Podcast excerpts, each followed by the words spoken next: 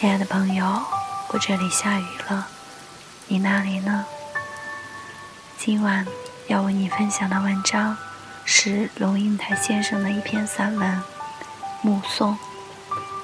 本来这篇文章是想要父亲节的时候再推送的，但是今天看完《奇葩说》关于生老病死的辩论，就更加迫不及待的想要分享给你。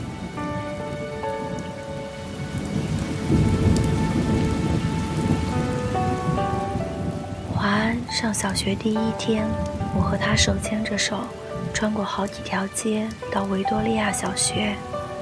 九月初，家家户户院子里的苹果和梨树都缀满了拳头大小的果子，枝丫因为负重而沉沉下垂，跃出了树篱，勾到过路行人的头发。很多很多的孩子在操场上等候上课的第一声铃响，小小的手圈在爸爸的、妈妈的手心里，怯怯的眼神打量着周遭。他们是幼稚园的毕业生，但是他们还不知道一个定律：一件事情的毕业，永远是另一件事情的开启。铃声一响。顿时人影错杂，奔向不同方向。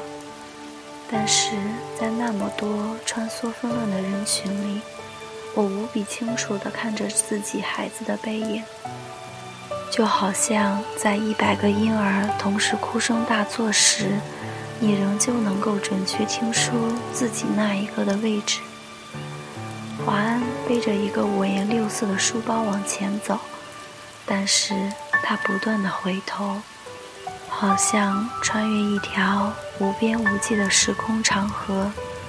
他的视线和我凝望的眼光隔空交汇。我看着他瘦小的背影消失在门里。十六岁，他到美国做交换生一年。我送他到机场，告别时照例拥抱。我的头只能贴到他的胸口，好像抱住了长颈鹿的脚。他很明显的在勉强忍受母亲的深情。他在长长的行列里等候护照检验，我就站在外面，用眼睛跟着他的背影一寸一寸往前挪。终于轮到他，在海关窗口停留片刻。然后拿回护照，闪入一扇门，疏忽不见。我一直在等候，等候他消失前的回头一瞥，但是他没有，一次都没有。现在他二十一岁，上的大学正好是我教课的大学，但即使是同路，他也不愿搭我的车。即使同车，他戴上耳机，只有一个人能听的音乐，是一扇紧闭的门。有时他在对街等候公车，我从高楼的窗口往下看，一个高高瘦瘦的青年，眼睛望向灰色的海。我只能想象他的内在世界。和我的一样波涛深邃，但是我进不去。一会儿公车来了，挡住了他的身影。车子开走，一条空荡荡的街，只立着一只油桶。我慢慢的、慢慢的了解到，所谓父女母子一场，只不过意味着。你和他的缘分，就是今生今世，在不断的目送他的背影渐行渐远。你站在小路的这一端，看着他逐渐消失在小路转弯的地方，而且，他用背影默默告诉你，不必追。我慢慢的、慢慢的意识到，我的落寞。仿佛和另一个背影有关，博士学位读完之后，我回台湾教书。到大学报到第一天，父亲用他那辆运送饲料的廉价小货车长途送我。到了，我才发觉，他没开到大学正门口，而是停在侧门的窄巷边。卸下行李之后，他爬回车内，准备回去。明明启动了引擎，却又摇下车窗，头伸出来说。女儿，爸爸觉得很对不起你。这种车子实在不是送大学教授的车子。我看着他的小货车小心的倒车，然后噗噗驶出巷口，留下一团黑烟。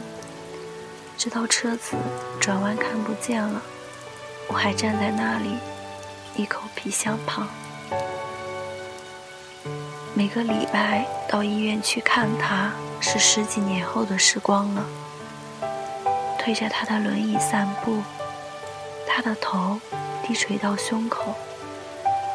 有一次发现排泄物弥漫了他的裤腿，我蹲下来用自己的手帕帮他擦拭，裙子上也沾上了粪便。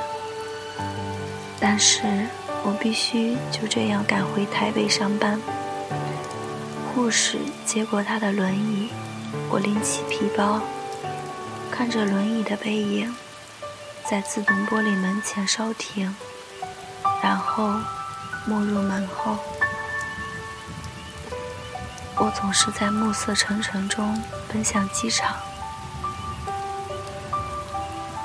火葬场的炉门前。棺木是一只巨大而沉重的抽屉，缓缓往前滑行。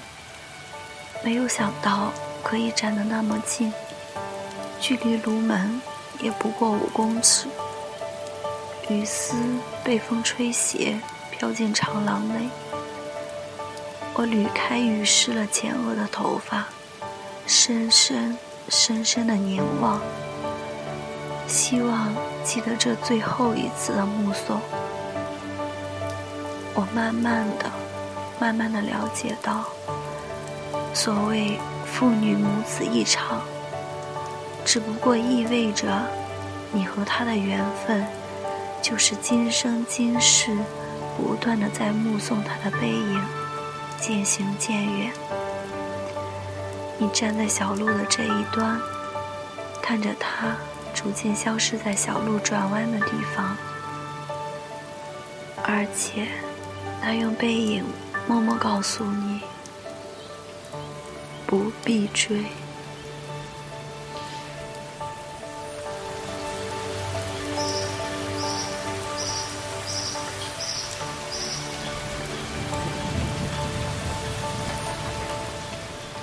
我是小丫头，在美丽的微山湖畔。为您读书，愿你和你的父母过的一切都好，晚安。